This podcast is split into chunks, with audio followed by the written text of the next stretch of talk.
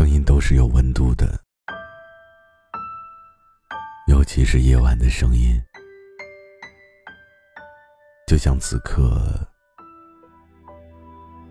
孤独的你，需要一种声音为你解忧。嘿，你还好吗？我是毛白，这里是解忧杂货铺。节目由喜马拉雅独家播出。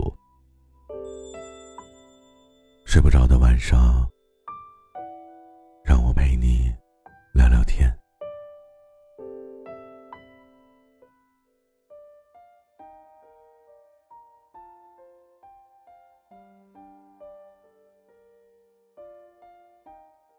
前几天刷视频的时候啊，我看到了一个视频。视频里面的小伙子，为了能够和喜欢的女孩结婚，就把租来的房子说成是买来的。他就想瞒过女孩的妈妈，结果事情败露了，女孩的妈妈就很生气，这段婚事呢也就彻底的宣告结束了。即便后来那个男生哭着去认错，并且承诺。将自己工作几年攒下来的钱都给女孩，女孩的妈妈也不再同意他们的婚事。以前我们总觉得，爱上一个人，就只是跟这个人有关，谈钱、谈房子、车子，就太俗了。可是越长大，就越发现。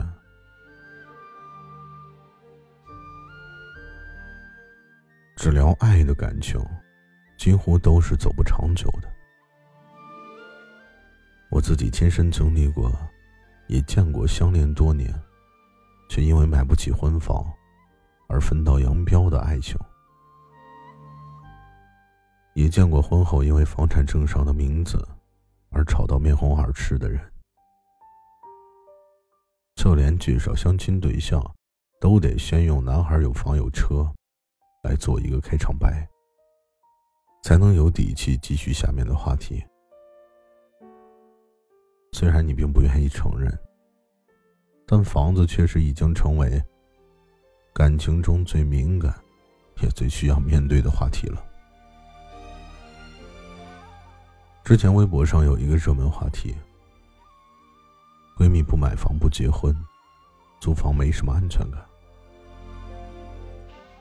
评论里绝大多数人说：“这简直就说出了大多数人的心声。”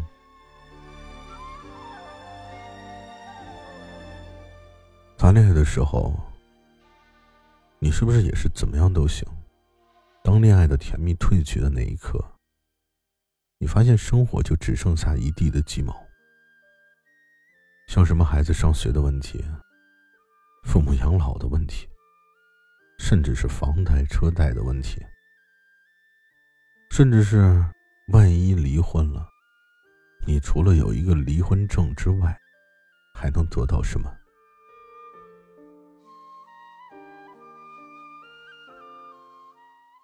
所有恋爱的时候，我们总是不考虑现实问题，可都会在你谈婚论嫁的那一刻，开始接踵而来，成为你们两个人不得不马上解决和考虑的问题。房子已经理所当然的被人们默认为能够解决一切烦恼的根源。这已经不是简单的一个家的问题，而是很多人已经默认为，只要我有了房子，就一定能够过得安稳和幸福。但人的幸福如果真的就只凭一套房子就能解决？那还要爱情做什么呢？我自己也必须承认，在成年人的婚恋观中，我们都会考量对方的三观、外貌、收入这些问题，这都是很正常的。可爱情它毕竟不是生意，人生的幸福程度绝对不是说仅凭这些就能够衡量的。我记得之前包贝尔和包文婧在综艺节目中也曾经有过两个人重新回到当年出租屋的片段，这感动了很多的人。在所有人都在感慨包文婧押对了宝的时候，我就只记得一条评论，让我记忆深刻。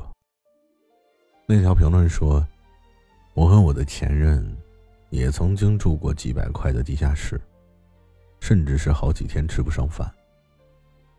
但是很遗憾，我真的没能陪他熬过人生最艰难的时候，所以现在我们分手了。”我也真的没有资格去分享他的成功，甚至我都没资格去回忆跟他在一起的当年。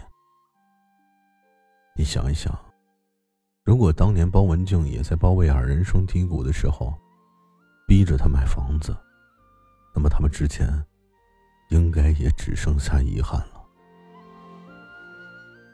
所以我想告诉你，房子、收入。绝对不是仅此而已。如果经济条件允许的话，谁不想有一个属于自己的小窝呢？这当然是最好的。但是如果明明很相爱，也都知道对方有困难，却仍丝毫不肯妥协的把买房作为婚姻幸福的唯一标准，甚至宁愿放弃对方，就真的太不值得了。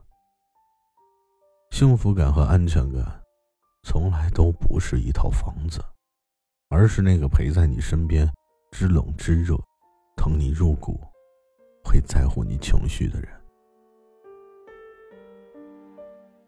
太过精打细算的爱情，是一种交易。关于婚姻要不要买房这个问题，其实并不是房子的问题，而是你们是不是真的做好了。承担你们两个人之间未来的打算。房子从来都不等于幸福，但对于很多女孩来说，房子是什么？房子就是家，是一种安全感，一种港湾。如果有一个女孩愿意为了爱情不顾一切，去跟你赌一个根本就不知道或者说不确定的未来，也请你一定要努力给她一个家。因为你是一个男人，好的女人不容你去辜负。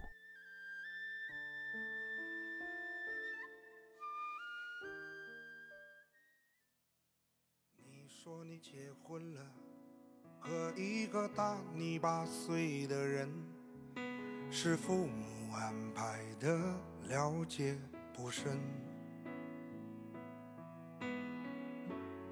你说你也不知道自己爱不爱他，就连结婚那天念着誓言想的都是我们。可惜我是一个平凡的人，怎么能配得上你的青春？难道用一句苍白的责任，让你在街头吹着呼呼的冷风？可惜我是一个平凡的人。怎么能配得上一份安稳？与其两个人苦苦的支撑，不如让你去寻找更多幸福。